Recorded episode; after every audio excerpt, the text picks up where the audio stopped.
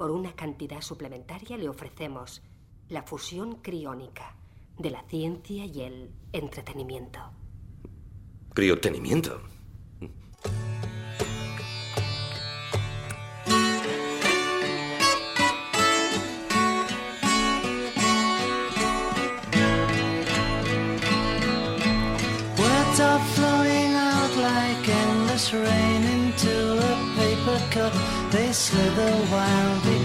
They slip away across the universe. Pools of sorrow, waves of joy are drifting through my opened mind, possessing and caressing me.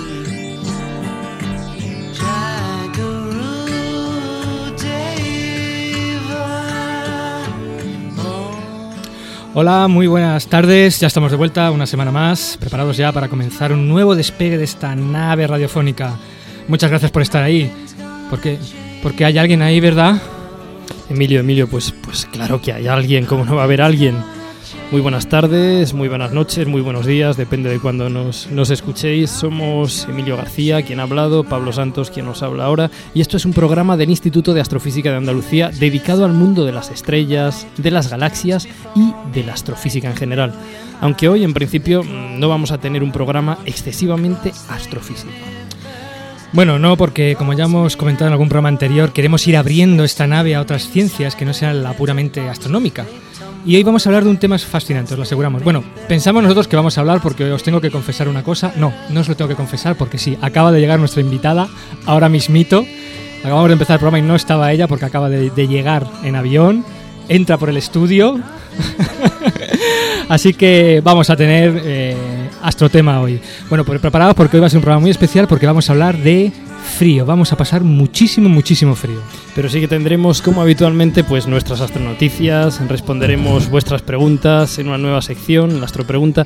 Incluso si nos da tiempo, pues tendremos una vieja y querida sección, la astrovida. Eso sí, recordaros nuestra dirección de mail donde podéis contactar para lo que queráis con nosotros, que es Emilio, Universo arroba iaa.es y nuestra página web que poco a poco va cogiendo forma y cuya dirección es universo.iaa.es. Bueno, y si escucháis algún ruido es precisamente por eso, porque nuestra invitada ahora mismo se está sentando, Acaba de llegar. acaba, de aterrizar. acaba de llegar, está suspirando.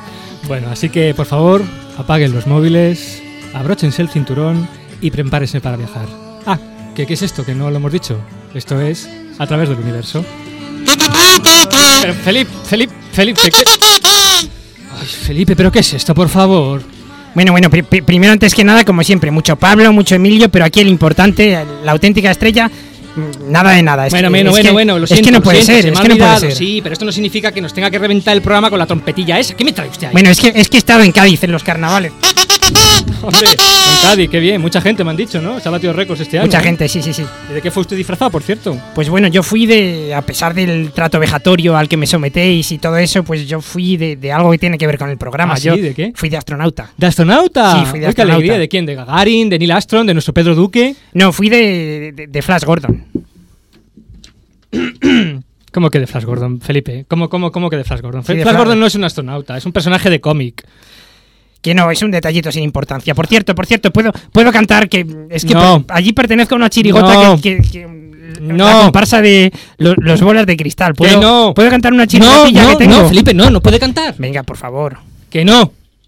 Bueno, venga, anda. Ay, Emilio, venga, le, dejamos. Sí, anda, vamos a dejarle porque es, que es imposible. Bueno, tengo, te- tengo que afinar el bajo instrumento. tu ¿eh? responsabilidad, Pablo, ¿eh? Es culpa mía entonces. y- Sí, sí.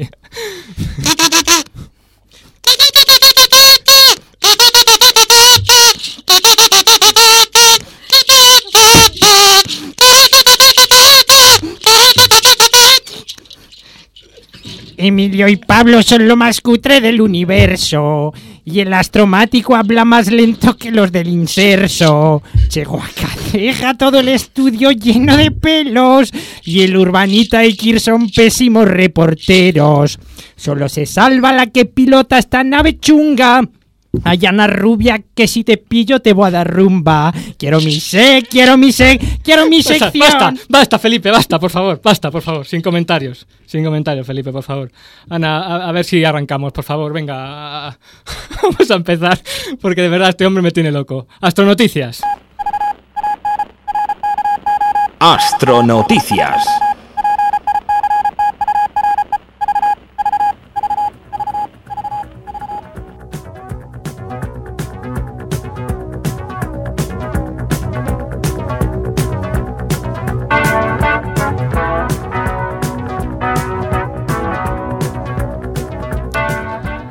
La sonda Rosetta se alinea correctamente para su decisiva aproximación a Marte.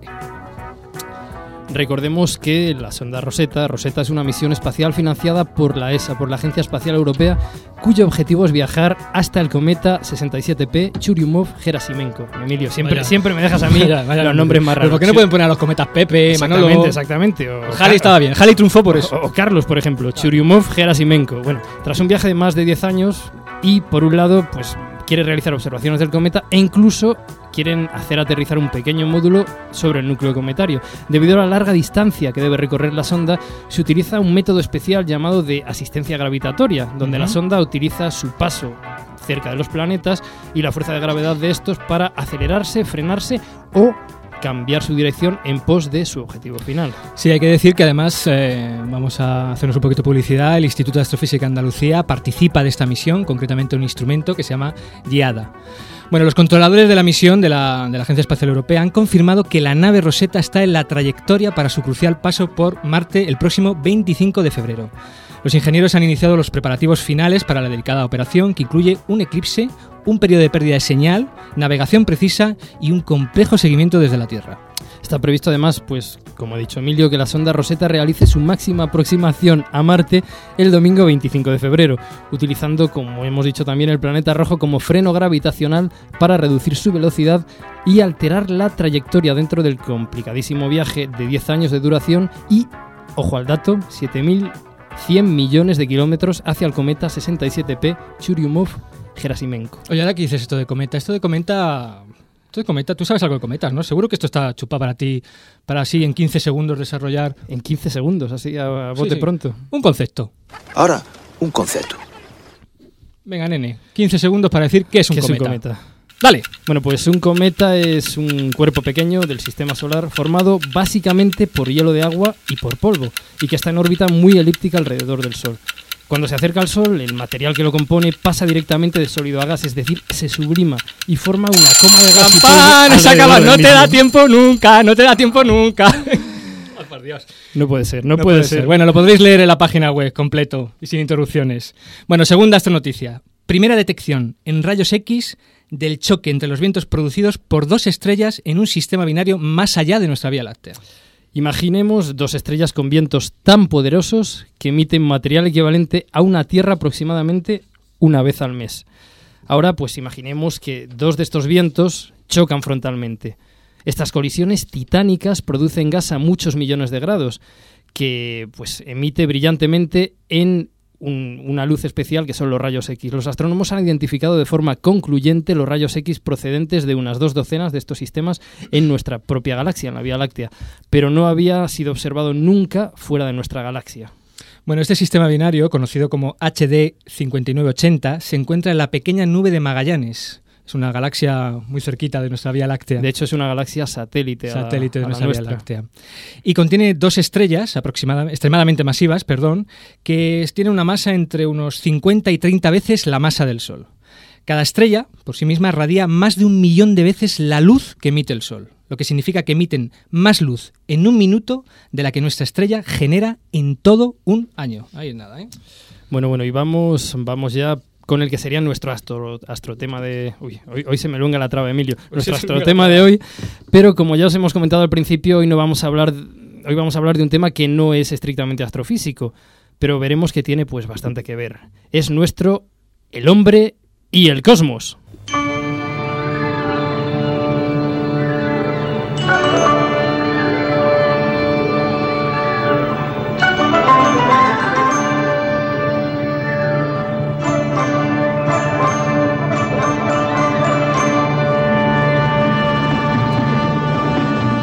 Y el cosmos. Queridos amigos, las imágenes que vamos a ver a continuación helarían la sangre de cualquier astrónomo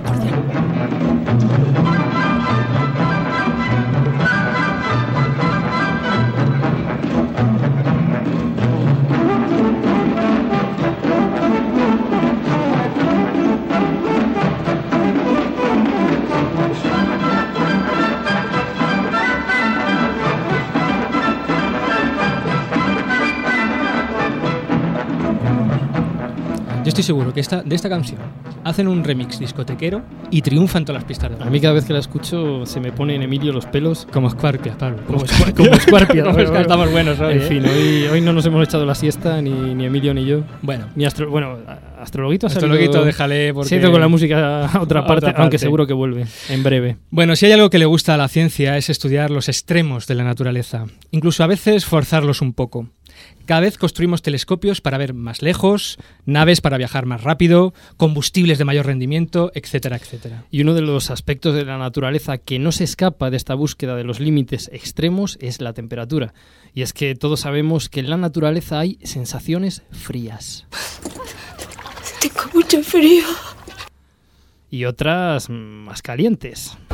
Estoy muy caliente. Y aunque hemos de reconocer que tanto a Pablo como a mí nos gustan más estas sensaciones... Bueno, y a mí, y a mí, las sensaciones Felipe, cálidas a mí también. También, ¿verdad? Estas sensaciones más cálidas. Hoy toca hablar de temperaturas bajas. De hecho, hoy vamos a hablar de las temperaturas más bajas que se pueden conseguir en la naturaleza. Efectivamente, porque en el año 1997 el premio Nobel de Física fue a parar a tres investigadores. Stephen Chu, de la Universidad de Stanford, California, Claude Cohen, del Colegio de Francia y de la Escuela Normal de París, y William D. Phillips, del National Institute of Standards and Technology de Maryland. Y bueno, el premio Nobel pues, fue por el desarrollo de técnicas para lograr las temperaturas más bajas jamás alcanzadas. Esta investigación abrió la puerta a todo un nuevo campo. Eh, gracias a ella estamos conociendo mejor la estructura más íntima de la materia y lo que, más, lo que es más importante, comenzando a controlarla. Además, se ha podido observar por primera vez un nuevo y escurridizo estado de la materia, que ya fue predicho teóricamente por... Siempre me tocan los nombres más raros, Emilio. fue, fue predicho Te juro que no se ha puesto. primero el Churyumov Gerasimenko y ahora esto. Bueno, en fin, ya fue predicho teóricamente por dos personas, por Satyendranath Bose, Bose, Bose. perdón, y Albert Einstein, allá por los años 20. Nos referimos al conocido como condensado de Bose-Einstein. Y es que el mundo de las extremadamente bajas temperaturas ha abierto un universo de posibilidades futuras sin límite.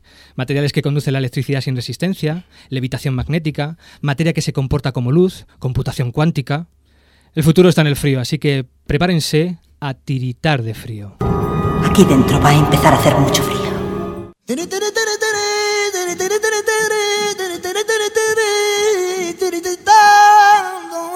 Frío.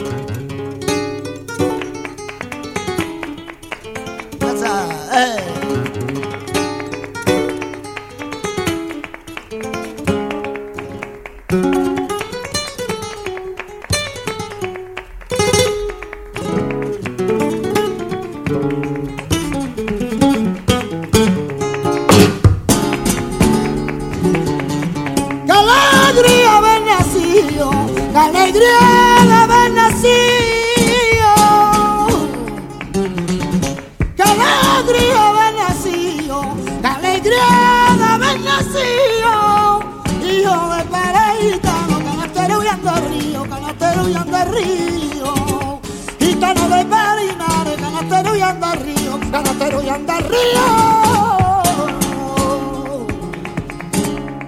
Una noche descubrí que sin Dios no hay esperanza, que el camino de la vida es vivir con su palabra,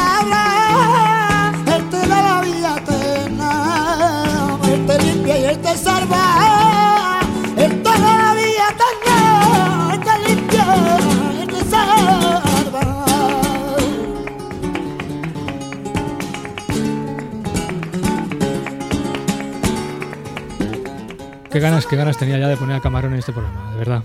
Tenía, tenía muchísimas ganas. Bueno, hoy tenemos la suerte de contar con alguien que conoce de primera mano este mundo de lo más frío, ya que forma parte de uno de los más prestigiosos grupos de investigación en este tema. Se trata de Belén Paredes. Efectivamente, bueno, Belén Paredes es licenciada o se licenció en Ciencias Físicas por la Universidad Autónoma de Madrid, donde también se doctoró con una tesis sobre el efecto Hall fraccionario.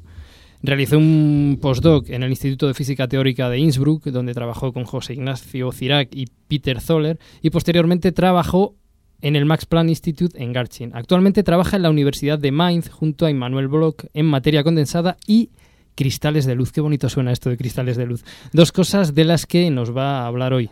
Se declara una escritora vocacional, una vida lectora, le encanta cantar y viajar por esos mundos. de Mira, Dios. como a mí, le gusta cantar como a mí, podíamos hacer un coro. Sí, ¿verdad? Sí, juntos. Luego, luego ensayáis un poquito. Además, Belén, os lo digo, nos va a dar mañana en el Instituto de Astrofísica de Andalucía una charla precisamente sobre este tema. Se llama Cristales de Luz, la materia más fría del universo, los objetos más fríos del universo. Es una charla que será mañana en el Salón del Instituto de Astrofísica de Andalucía, en el Salón de Actos, a las 7 de la tarde. A las 7 de la tarde. sí. Y antes que nada, Emilio, que te conozco, que eres un mal educado. Es verdad, siempre me lanzo. Bu- buenas tardes, Belén. Buenas, Buenas tardes. tardes. Que por cierto acabas de, de llegar ahora mismo. Estoy recién llegada aquí, recién Pues, bueno, llegadita eh, no- y no- muy nerviosa porque es la primera vez que estoy en la radio. No, no se lo creerán Como ustedes, nosotros. pero acaba de bajar del avión y la hemos traído aquí, pues, pues vamos, prácticamente en volandas. En volandas, volandas. ¿verdad? Gracias a Carlos Barceló, que por cierto ha hecho de Ha hecho de chofer, chofer. y se, se ha, se ha jugado la vida, vamos, para llegar hasta aquí a la hora y bueno, ha Bueno, entrado... además, tenemos que decir que ella re- adelantó el vuelo para poder estar en el estudio. ¿eh? Para poder y bueno, desgraciadamente para él Es creo que que... es, es un gran honor Bueno, estar bueno, aquí. bueno, muchísimas Así gracias. somos nosotros. Lo, lo- lo más desgraciado creo que ha sido que, que ha entrado cuando Astrologuito estaba can- cantando. cantando la, verdad que la imagen que se ha llevado. Bueno, vamos a empezar la entrevista, Pablo, o no. Sí, venga, venga. Bueno, de la primera pregunta, una de esas preguntas así fáciles que cualquiera se hace en un momento dado. Oye, Belén, ¿es- ¿qué, qué es temperatura? Temperatura la que tengo yo ahora mismo. ¿Qué es? no, es una, es, es, es una pregunta interesante porque temperatura es un concepto muy cotidiano, ¿no?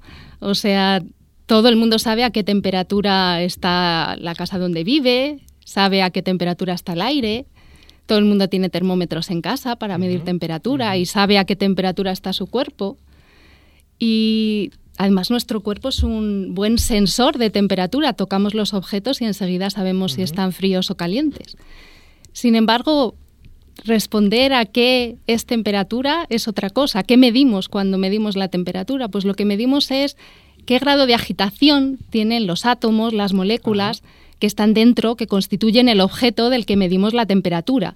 O sea, más o menos a qué velocidad, en promedio, se están moviendo las cosas de nuestro cuerpo cuando nos tomamos eh, la temperatura Los con un termómetro. Ajá. Los átomos, las moléculas que están dentro de nuestro cuerpo. Como, como casi siempre, responder a las preguntas más sencillas, pues, pues suele ser su- su- suele ser complicado. Que no era una pregunta, una pregunta tan sencilla. ¿Te he interrumpido, Emilio? No, no, no. Por favor, Pablo. Bueno, ha- has dicho entonces que las moléculas están, los átomos están moviendo, se están agitando.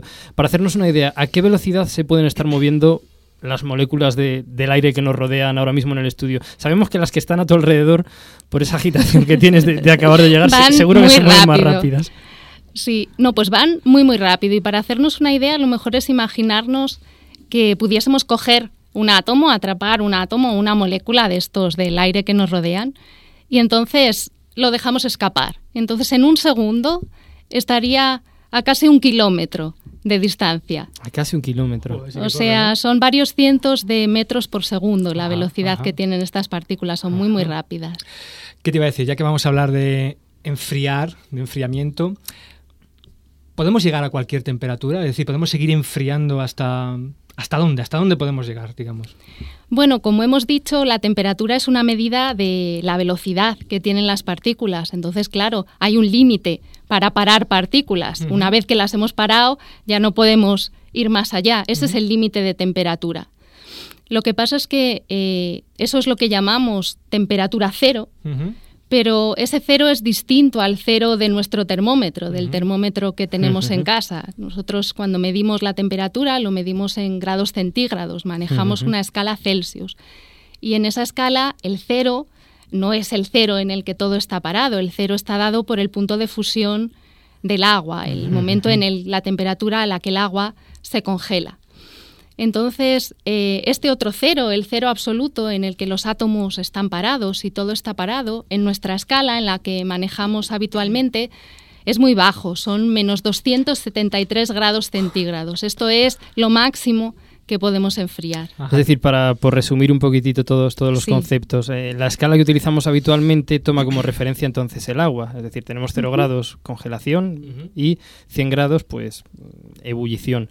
Mientras que la otra escala, digamos la escala absoluta o Kelvin de la que tú nos estás hablando, eh, toma como referencia no el agua, sino esta propia agitación, ¿no? que es algo más exacto para medir, para medir la temperatura. ¿no? Y, to- y tomando eso como cero, mm, cuando los átomos están quietitos, quietitos, quietitos, tendríamos menos 273 grados centígrados, que corresponden los a, los, a los 0 Kelvin. No 0 grados Kelvin, ¿no? 0, Cero Kelvin. Así que muy importante, ¿eh? cuando hoy hablemos de cero absoluto o de temperatura de cero absoluto, Estamos- no es de 0 grados ce- Celsius, sino 0 Kelvin, ¿de acuerdo? Es decir, unos menos 273 grados centígrados. Ahí está. Bien, eh, uno de los primeros métodos para, para enfriar mucho, para impedir que estas moleculitas, que estos átomos se, se agitaran, es el conocido como láser cooling o melazas ópticas. ¿Cómo que láser cooling? ¿Qué es eso de Sí, aquí? bueno, soltar esto- aquí, eh, anglicismos aquí para mostrar el dominio del inglés que tienes. Esto, eh, esto de láser cooling, bueno, es enfriamiento utilizando, utilizando, utilizando láser. Yo le quería preguntar a Belén en qué consiste este enfriamiento láser y he oído hablar también de, de algo que son las, las melazas ópticas. ¿Qué es esto? Como, como una miel que brilla Con mucho o algo así. gafas. Con gafas. Bueno, Una vamos, miel que trabaja en una óptica, no, no sé. Vamos por partes. Lo primero es verdad que suena un poco raro esto de poder enfriar con un láser, porque el láser es algo que se utiliza normalmente para calentar. Es algo que, que- nos da calor. Entonces, la idea es que el láser enfría porque para. Hemos dicho ya que la temperatura está relacionada con el movimiento de los átomos, con la velocidad a la que van. Entonces, el, el láser, la función que tiene es frenar a los átomos. ¿Y cómo lo hace? Bueno, pues para imaginárnoslo, una buena idea es pensar que vamos con nuestro coche circulando por la autopista y de repente nos empiezan a lanzar pelotas de tenis. Entonces, pues bueno, eh, al principio nos será un poco molesto, pero nada más. Pero claro, si nos empiezan a lanzar millones y millones de pelotas de tenis y estas pelotas viajan muy rápido, llegará un momento en que nuestro coche se para. Pues aquí lo que ocurre es un poco parecido. El átomo es el coche que viaja muy rápido y las pelotas de tenis son los constituyentes del chorro de luz que sale del láser. Y bueno, eso quizá incluso lo hayáis explicado vosotros de otra manera distinta en vuestros programas de astrofísica, porque es algo que pasa con la luz. La luz ejerce una fuerza, ejerce una presión, lo que se llama presión de radiación. Mira, eso, eso es un buen concepto Mm, para, para el para próximo próximos programa, sí. programas. No lo hemos explicado todavía, perdón. Bueno, pues por ejemplo, pues eh, para, para establecer la- el, el símil, mucha gente, o sea, cuando, cuando se ven las colas de los cometas, esa cola que se ve de partículas es precisamente debido a eso. El sol, la luz que eh, sale del sol e incide en el cometa, hace esa presión y se y se y aparece Esas el- pelotitas de tenis Esa- empujan a la materia del cometa hacia atrás. Exactamente. Y entonces aquí utilizamos algo parecido, es la luz del láser la que frena estos átomos. Pero claro, em, vamos a ver, si yo me imagino, yo tengo las partículas moviéndose, le enchufo un laserazo, es como esas pelotitas de, de ping-pong que le están dando, pero claro, lo que hacen es como la cola del cometa, es decir, desviar esos, esos átomos hacia otro lado, ¿no? ¿Cómo, cómo logro realmente pararlos? Eh, o sea, depende de cómo lo hagas. O sea, lo que tienes que manejar muy bien es qué tipo de luz estás Ajá. haciendo incidir en el Ajá. átomo. Tiene que ser una luz que el átomo quiera. Ajá. Y además manejar también qué presión ejerces. Tú lo que quieres es. Parar. Claro, el problema que hay, y esta fue una de las ideas importantes a la hora de desarrollar todo esto del enfriamiento por láser, es que eh, tus átomos viajan en todas direcciones y a todas las velocidades. Eso Entonces, es. si mandas un chorro de luz en una dirección, pararás unos, pero los que estén circulando con su coche en otra dirección, por Eso el es, otro lado de la autovía, se verán, eh, su velocidad se aumentará. Entonces se maneja un truco que es muy conocido también en astrofísica, que es el efecto Doppler. El hecho de que dependiendo en qué dirección yo observe la luz, veo un color o veo otro. Entonces digamos que, por ejemplo, mi átomo le gusta la luz amarilla y solo recibe pelotas de tenis que son de ese color. Entonces lo que hacemos es mandar, de lu- mandar una luz naranja. Ajá. Entonces, solo los átomos que se mueven en la dirección eh, de la luz verán la luz corrida hacia el amarillo Ajá. en este caso y la absorberán, mientras que los átomos que se mueven en dirección contraria verán luz corrida hacia el rojo y no querrán esas pelotas de tenis. Y jugando con eso podemos frenar solo los átomos que van en una determinada Es dirección. decir, el- eligiendo el tipo de pelotas que impactan contra... qué mal suena, qué mal suena. Lo que pasa es que los átomos son muy Selectivos. es- muy selectivos, entonces pues el color de las pelotas tiene que ser precisamente Precisamente el, el- el que ellos Bueno, bueno, El pero, que pero, ellos pero quieran. no, yo, yo quiero saber qué es eso de una, de una melaza óptica. ¿Qué, qué, qué es una melaza óptica? ¿Es algo pringoso? Es algo pringoso en lo que es de- del, es un sitio del que es difícil escapar, en el que te mueves, si te tuvieras que mover por un panal de miel, te sería muy difícil porque te untas. Pues esto es exactamente igual. Yo prefiero el símil de las pelotas de tenis y el Vale, coche. Vale, vale, vale, vale. Bueno, muy bien. Este, digamos, es un método para enfriar, pero ¿a qué temperatura podemos llegar con este método? Con este método se llega a la millonésima de Kelvin. O sea, estamos del cero absoluto, ese del que hablábamos Ajá. antes, a una millonésima. Oh, madre mía. Y si yo, digamos, quisiera ir, como la física siempre quiere ir, un poquito más allá, es decir, enfriar un poquito más. ¿Ya ha habido algo de atrapamiento magnético o algo así? Eh, a ver, el atrapamiento magnético no es un método para enfriar. Ajá. Lo que pasa es que a la hora de enfriar eh, átomos, un- imagínate un gas con átomos y quieres enfriarlos y utilizas estas melazas ópticas. Un problema es que los átomos siempre tienen que estar en un contenedor y el contenedor tiene paredes que no se afectan por estos láseres, por esta luz. Entonces están calientes y los átomos pueden chocar, acercarse a ellos y entonces aumentan su temperatura. Entonces es necesario, para evitar este calentamiento por las paredes, O sea, sería, mm, perdón por el inciso, Sí. sería algo así como que estas pelotitas de tenis estuvieran metidas dentro de una caja y rebotan contra la pared de la caja, ¿no? De alguna manera, o, o no exactamente. No. Y, y- y- y ese rebote hace que, No. que vayan, no. No, no es esa la idea. La idea es utilizar eh, campos magnéticos, ahora lo explico un poco mejor, para mantener levitando la nube de átomos que tenemos en una zona y no dejarlos que se aproximen a las paredes. Ajá, ajá. Lo que hacemos Vale, es vale. crear una trampa. Confinar esos átomos en un Sí. espacio, ¿no? Ujú. Una trampa y una trampa en el mismo sentido que conocemos una trampa en el bosque. Pues hacemos un agujero y nos caemos ahí por la gravedad. Y es difícil salir de la trampa porque tenemos que vencer la gravedad. Pues aquí es exactamente lo mismo, pero jugamos con otro tipo de fuerzas que afectan a nuestros átomos. Los átomos son como pequeños imanes y obedecen a fuerzas magnéticas. Y les gusta estar en los sitios en los que no hay campo magnético. O sea, el hoyo para los átomos, desde el punto de vista magnético, es el sitio donde no hay campo magnético.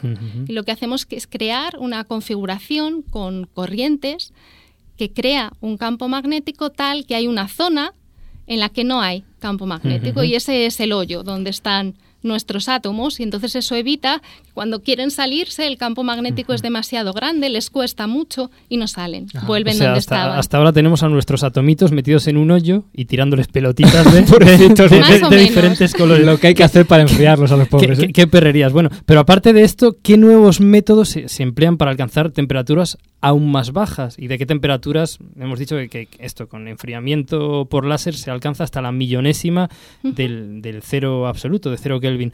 ¿Qué nuevos métodos se pueden emplear? ¿Qué temperaturas conseguimos con estos métodos? Y bueno, eh, estos átomos a esa temperatura tan, tan, tan baja, ¿a qué velocidad se mueven? Pues eh, una vez que los átomos están enfriados a una millonésima de Kelvin con este método de, de láseres, ahora lo que se hace es utilizar un método de enfriamiento que es muy cotidiano, es prácticamente el mismo que utilizamos cuando enfriamos, dejamos enfriar nuestra taza de café o dejamos enfriar el agua en una bañera que hemos preparado y está muy caliente. Porque ahí lo que ocurre es que el agua o el café se enfría porque las moléculas más calientes de agua y de café se evaporan en forma so- desaparecen en forma de vapor y lo que se queda se va quedando cada vez más frío. Pues aquí lo que hacemos es un poco lo mismo, pero utilizando un truco. Lo que hacemos es como cambiar la trampa en la que los átomos están y lo que hacemos es como si el pozo tuviera menos altura.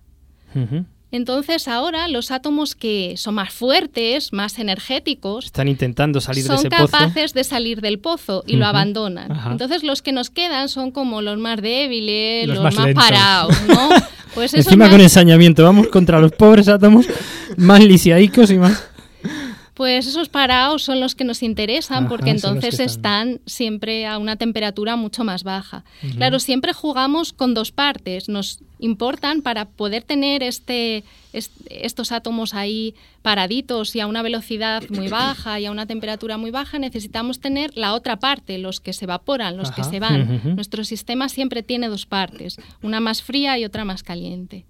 Me, me estoy acordando, este fenómeno de, le- de la evaporación y del enfriamiento es algo parecido a lo que pasa cuando uno se echa colonia, ¿no? Uno se echa colonia, se evapora la colonia y la parte sobre la que te has echado la colonia, pues la sientes más, más fresquita.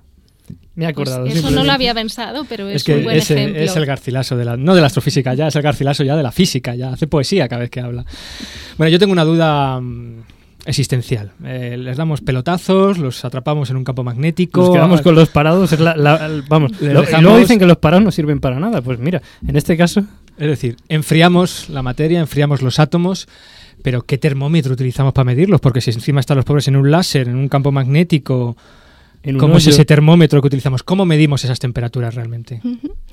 Pues de la misma manera que mediríamos, por ejemplo, imagínate que, que tenemos una bombona de gas y queremos saber a qué temperatura está.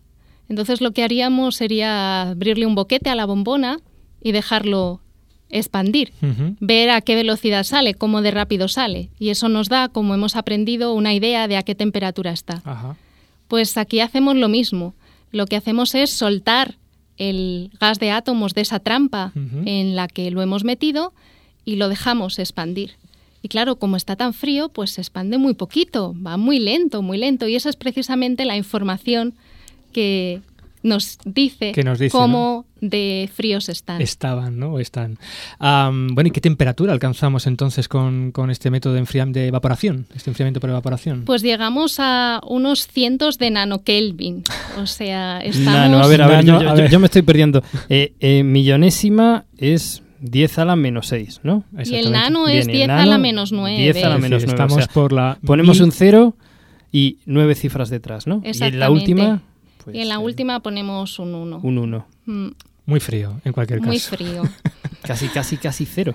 Bueno, tan frío, tan Y, frío. y, y- falta, no bueno, me dejas nunca seguir. falta sí. una cosa, yo no sé si me he despistado, a lo mejor lo has contestado ya. Y entonces voy a quedar fatal. No. Eh, ¿Y a qué velocidad se mueven Ah, los verdad. átomos? En- A Sí, en esa- pues os acordáis que hemos dicho que, que en el aire teníamos pues un átomo típico de iba cientos muy de veloz. metros por segundo. Aquí es como un millón de veces más lento, o sea, por lo menos cinco órdenes de magnitud, o sea, un milímetro por segundo. O sea, si yo agarrara uno, se habría desplazado solamente un milimetrito En un segundo. Es que te da tiempo a cogerlos. Bueno. Bueno, como veis, eh, temperaturas muy, muy, muy frías, muy frías, tan frías como este ranking del frío que os vamos a presentar, donde hemos elegido las cinco materias más frías del universo. Es nuestro ranking del frío.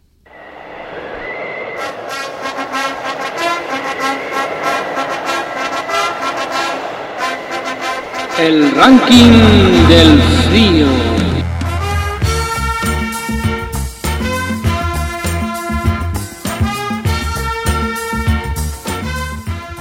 Bueno, vamos allá con ese ranking de las materias más frías de este universo nuestro. El primer puesto es para...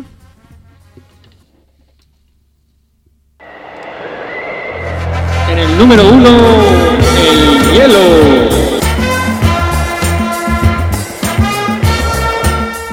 El hielo de agua a una temperatura de 0 grados centígrados o 273 Kelvin. Kelvin, exactamente. Sus aplicaciones, conservación de alimentos, pistas de patinaje y sobre todo enfriar los cubatas. Qué, qué fresquito.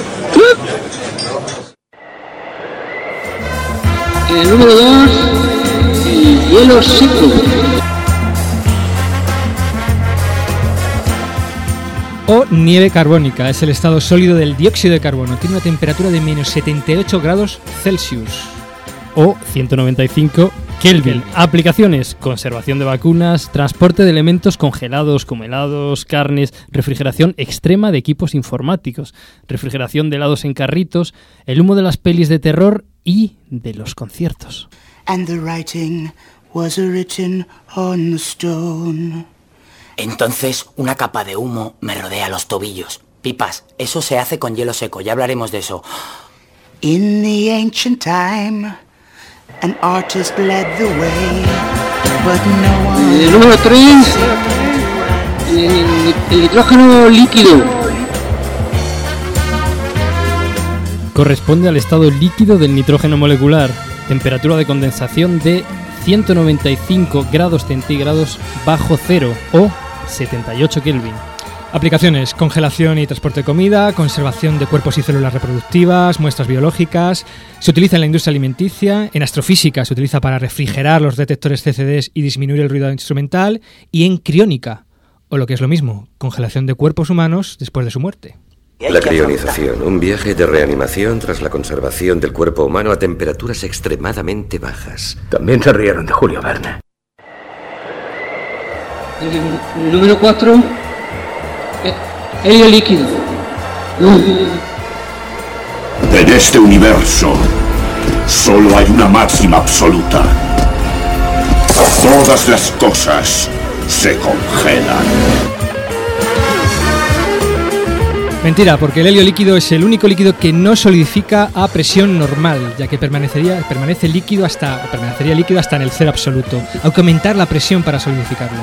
Tiene una temperatura crítica de 5.19 Kelvin, es decir, unos menos 267.81 grados Celsius. Y aplicaciones del helio líquido refrigerante en aplicaciones a temperaturas extremadamente bajas, como en imanes superconductores e investigación criogénica a temperaturas muy próximas al cero absoluto. Es un agente también refrigerante en reactores nucleares y tiene aplicaciones médicas de la imagen por resonancia magnética. El, el número 5, zona cósmica de, de microondas. Yo no, no lo hago más para que paguen. El frío glacial del espacio. Una radiación prácticamente isótropa que baña todo el universo, miremos donde miremos. Se encuentra a una temperatura de unos 3 Kelvin, o con más precisión, unos 2,27 Kelvin. 270 grados centígrados bajo cero. Fue detectada en 1965 por Arno Pencias y Bob Wilson con el radiotelescopio de Holmdel. La teoría más aceptada lo considera un remanente de los primeros instantes de la formación del universo.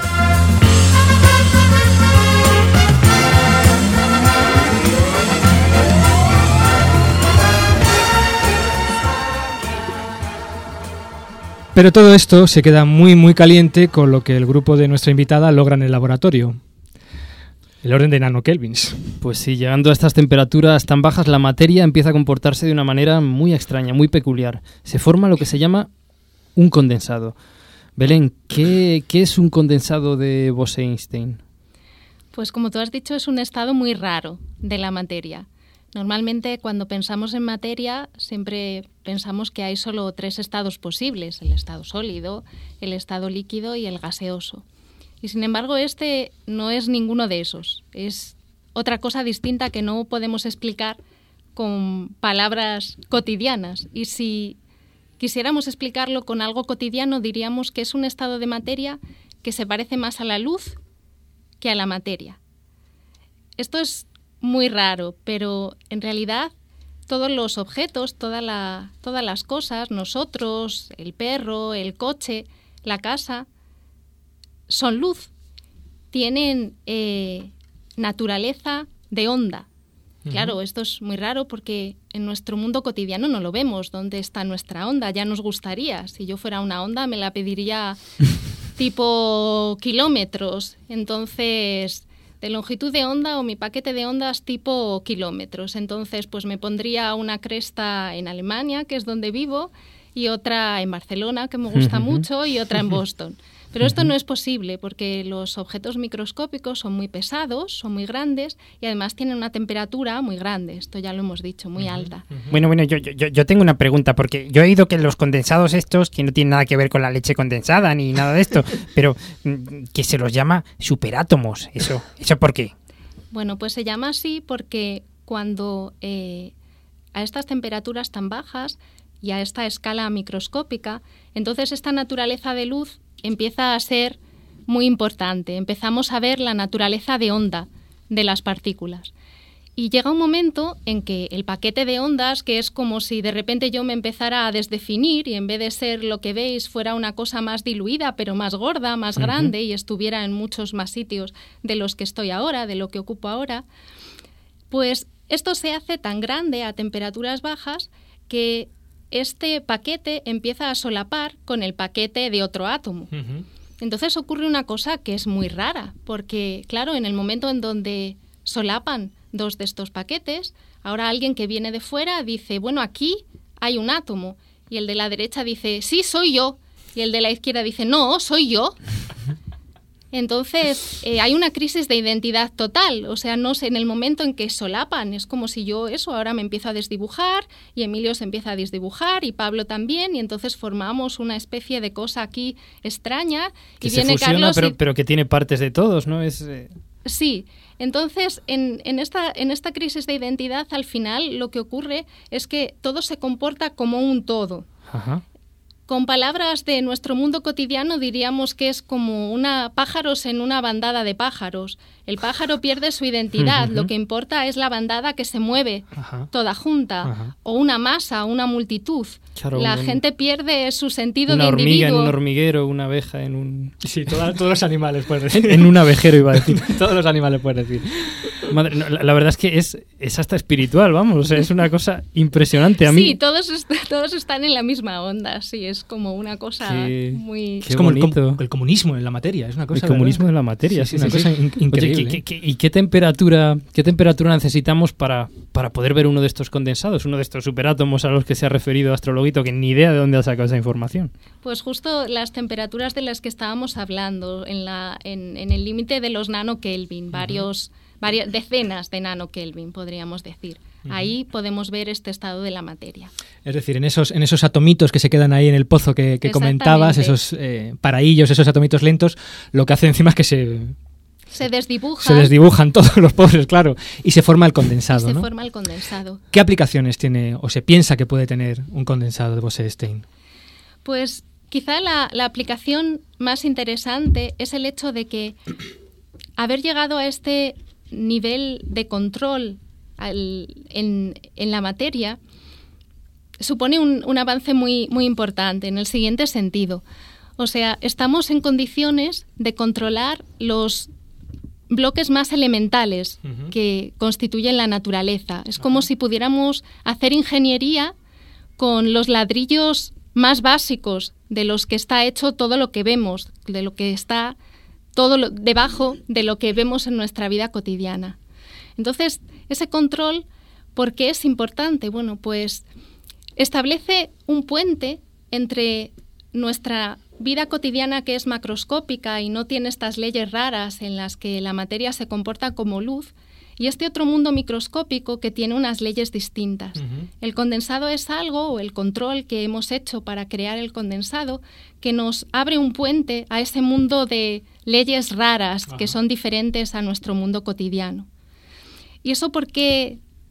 ¿Qué aplicación tiene el llegar a tener ese control? Fíjate que eh, es como si, o sea, el poder que tenemos es muy parecido al poder de los medios de comunicación. Es como estamos haciendo, ahí, ahí lo que tenemos es miles de millones de átomos y estamos controlándolos de manera que hacen todos lo mismo. Están todos al unísono, es un poder muy grande. Y ese poder se puede utilizar para tecnología. La gran promesa de la tecnología del futuro es lo que se llama el computador cuántico. ¿Y qué es un computador cuántico? Pues es un computador como el que tenemos en casa, pero que utiliza estas leyes raras del mundo microscópico. Y esas leyes son tales que permiten, como decía antes, tener naturaleza de onda y entonces estar en varios sitios a la vez. Ajá. Y eso quiere decir que igual que estamos en varios sitios a la vez, podemos hacer varias tareas a la vez. Entonces, claro, un computador cuántico va mucho más rápido Claro. porque lo hace todo en paralelo. Entonces, este control que, que hemos adquirido es lo que va a ponernos en el camino hacia crear este computador cuántico. Este computador cuántico. Bueno, y, y supongo que no es solo eso. Por ejemplo, recuerdo que el láser igual, cuando surgió el láser, teóricamente no se sabía muy bien qué aplicaciones podría tener y hoy está en muchísimos sitios, en, desde el lector de CD, en muchísimos lados. ¿no? Yo supongo que con el condensado, pues igual, ahora estamos empezando a, a manipularlo, a trabajar con él. Quién sabe el futuro de aplicaciones que podemos tener, ¿no? que hemos llegado a tener. Sí, o sea, el, el nivel de control que hemos adquirido con la materia creando este condensado se puede poner a la altura del nivel de control que adquirimos cuando creamos el láser de luz. La luz de una bombilla es una luz que va en todas direcciones, es de todos los colores, y el control sobre la luz hizo que pudiéramos crear un láser que está en el que la luz está muy direccionada y es de un solo color. Y ese tipo de control es el que hemos adquirido ahora con la materia. Ajá. Qué maravilla, qué maravilla. Estos condensados, estoy de verdad anonadado escuchando, escuchando lo que nos está contando. Yo estoy Belén. condensado, Parece. parece, parece ciencia ficción, vamos, es, es impresionante. Estos condensados, aparte de en el laboratorio, en la naturaleza, ¿los podemos encontrar en algún sitio? No, No. no. Corta, ¿eh? La respuesta, ¿eh? Sí, sí, sí, sí, sí. Corta y concisa. No, pero pre- precisamente por, porque se, se necesita ese tipo de temperaturas que no tenemos en la naturaleza. En la naturaleza lo más frío, creo que lo habéis dicho en vuestro ranking de temperaturas, es el espacio interestelar. Y eso ahí ya estamos en las unidades de Kelvin. Fondo cósmico de, de microondas. Sí. Mm, se piensa que los condensados pueden llegar a ser muy útiles en astrofísica. ¿Por qué? Espe- Porque- porque, porque espero que sí puedan llegar a ser muy útiles. ¿Quién ha puesto esta pregunta, Emilio? Troguito. Yo no he sido, yo no he sido. De nuevo vuelvo al- al- a lo que hablaba antes sobre el control que, que se ha adquirido. Lo que ocurre es que ahora estos sistemas que se pueden controlar tan fácilmente se pueden utilizar para simular otros sistemas que son inalcanzables. Por ejemplo, eh, sistemas en astrofísica que no, no- no podemos llevar al laboratorio. Y de esta manera lo que haríamos es a otra escala distinta, porque estamos hablando de temperaturas de órdenes de magnitud diferentes y tamaños de micras, lo que haríamos es simular un comportamiento similar al que podemos ver en agujeros negros, en enanas blancas, etcétera. Entonces pueden ser útiles como simuladores de cosas que no conocemos. Digamos, podemos llegar a construirnos nuestra propia enana blanca en un laboratorio. o nuestra- Exactamente. nuestra- análogo a una enana blanca en un laboratorio, ¿no? O a cosas más exóticas como... Qué increíble. No sé tú, pero yo estoy alucinado, ¿eh? Bueno, Pero- bueno, yo, yo- yo- también, yo, yo he aprendido muchísimo de los de los superátomos, vamos, que, que, que eso, que, que son átomos en paros, que están todos metidos en un hoyo, bombardeados por pelotas y que pierden su personalidad, que se desdibujan y que además están en todas partes a la vez. Yo quiero ser un superátomo. Bueno, luego... luego O, o- o pedirle uno a los Reyes Magos. Bueno, luego hablamos. De momento corrija su tono de, de la sección de, de- de la página web y ya, y ya veremos. Bueno, Belén, de verdad que creo que hoy más que nunca Muchísimas nos gracias. estaríamos horas hablando. Sí, sí, sí. Vamos, de, hecho, de hecho, creo que hoy sobrábamos. Bueno, que podía haberse Sí, sí. sentado Belén delante del micrófono. Y tranquilamente. Y imp- impresionante. Qué capacidad de explicar esas cosas tan complicadas y tan verdad. pequeñitas. Un gusto estar con vosotros. sencillas. Bueno, darte muchísimas gracias y como es tradición en este programa, pues siempre regalamos a nuestro invitado pues una canción, pero en tu caso te vamos a hacer un regalo real hoy. Hombre, la, la canción también es un regalo real. Que no se puede tocar, pero bueno, pero un regalo. Yo, no lo yo- ven, yo- pero yo voy narrando, sí, sí, Emilio está Estamos haciendo un- una bolsa. ofrenda de un regalo. Usted no lo ven porque es, un- es las llaves de un Mercedes que hemos comprado pero- todo el equipo juntando las, las tapas del Yoplay. Pero seguro que lo escuchan. Pero seguro que, escuchan. que lo escuchan. No vamos, no vamos a dar más detalle, bonito. pero sí vamos a hablar de la maravillosa canción que ha elegido, una canción de María Dolores Pradera que se llama Para todo el año. Para todo el año, maravillosa.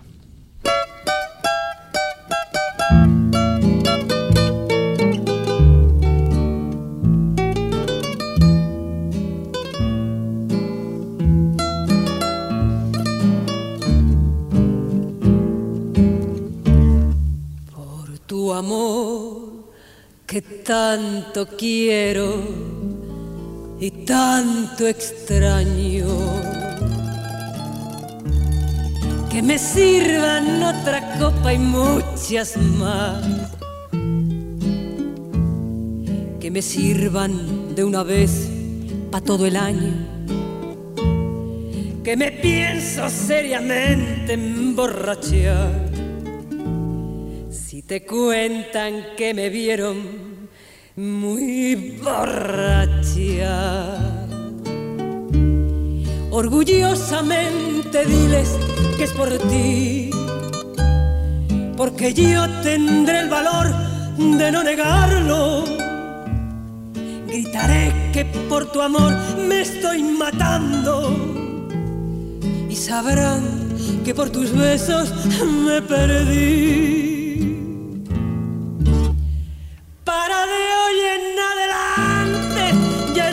No me interesa.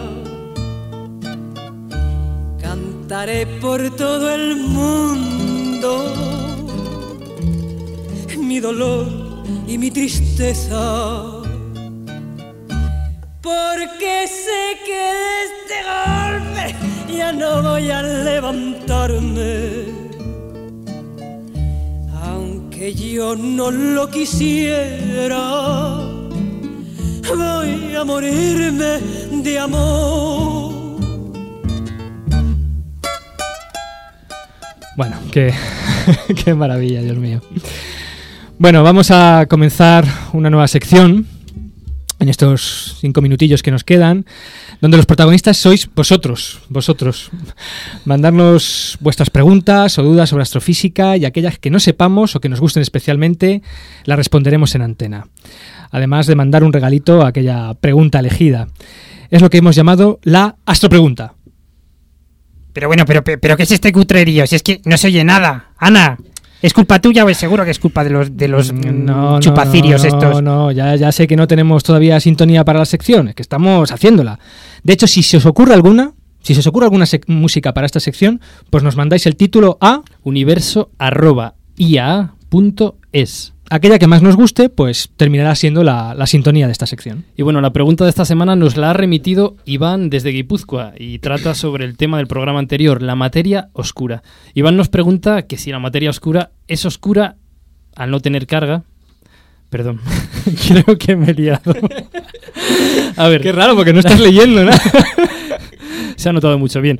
Eh, la materia oscura, pues obviamente es oscura porque al no tener carga, pues no emite radiación y por tanto, pues no la vemos. ¿Cómo es posible, por lo tanto, cómo es posible entonces que cuando dos de estas exóticas partículas de materia oscura choquen, emitan un rayo gamma, que es, pues, curiosamente, la radiación más energética que, que existe? Bueno, pues muy buena pregunta. La idea es que existen muchos mecanismos diferentes para generar radiación electromagnética. Uno de ellos es el que genera las partículas cargadas al, al moverse o al vibrar, como nos ha dicho Belén. Esta es la responsable de que los cuerpos tengan una temperatura al moverse las diferentes cargas que lo componen. Por esto se le llama radiación térmica. Y por esto la materia oscura, al no tener ningún tipo de carga, en principio no emite radiación térmica. Pero, pero, otro mecanismo posible para generar radiación es el proceso de aniquilación materia-antimateria. En el universo, pues toda partícula tiene una antipartícula, sí, sí, como lo oyen. Es decir, que hay un Emilio y en alguna parte estará un anti-Emilio. Por ejemplo, el electrón, pues tiene su positrón. Igual que el Emilio tiene su anti-Emilio. Estás, estás sembrado, ¿eh? Y cuando, cuando una partícula se... Cuando una partícula se encuentra con su antipartícula se produce una reacción tremendamente energética, cuyo resultado es la radiación gamma. Según la teoría, la antipartícula de una partícula de materia oscura es ella misma, es decir, ella misma es su antipartícula. Por esto, cuando dos de estas exóticas partículas se encuentran, se aniquilan mutuamente generando un rayo gamma. Esta es, digamos, la idea de construir esos telescopios detectores de rayos gamma que precisamente sean testigos de esta colisión. ¿De acuerdo? Lo importante es que, por un lado, es radiación térmica, de este tipo no emite por no tener carga, pero sí que genera este tipo de radiación cuando se encuentran dos partículas. ¿De acuerdo? Bueno, eh, ya yo creo que nos hemos pasado ya de tiempo como siempre, pero vamos como última sección a nuestra querida Astrocitas.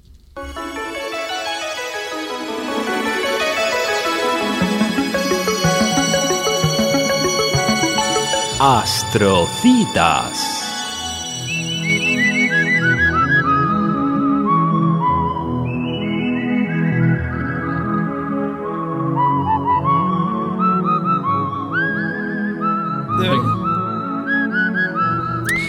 Bueno, teníamos muchas astrocitas, pero como vamos tan mal de tiempo, solo una que a nosotros nos interesa especialmente, que es la charla que va a tener mañana Belén Paredes en el Instituto de Astrofísica de Andalucía. A las 7 de la tarde.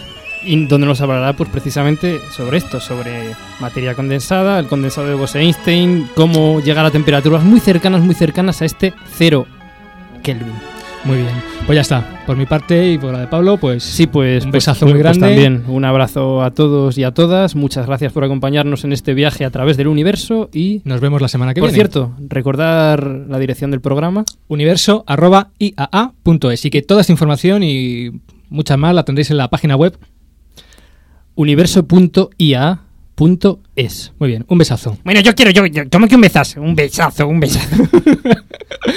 ¿Qué quieres hacer, astrologuito? Yo quiero seguir con la chirigota. Que no, que no, que no, que no hay más carnaval aquí, que no hay carnaval, me cacho la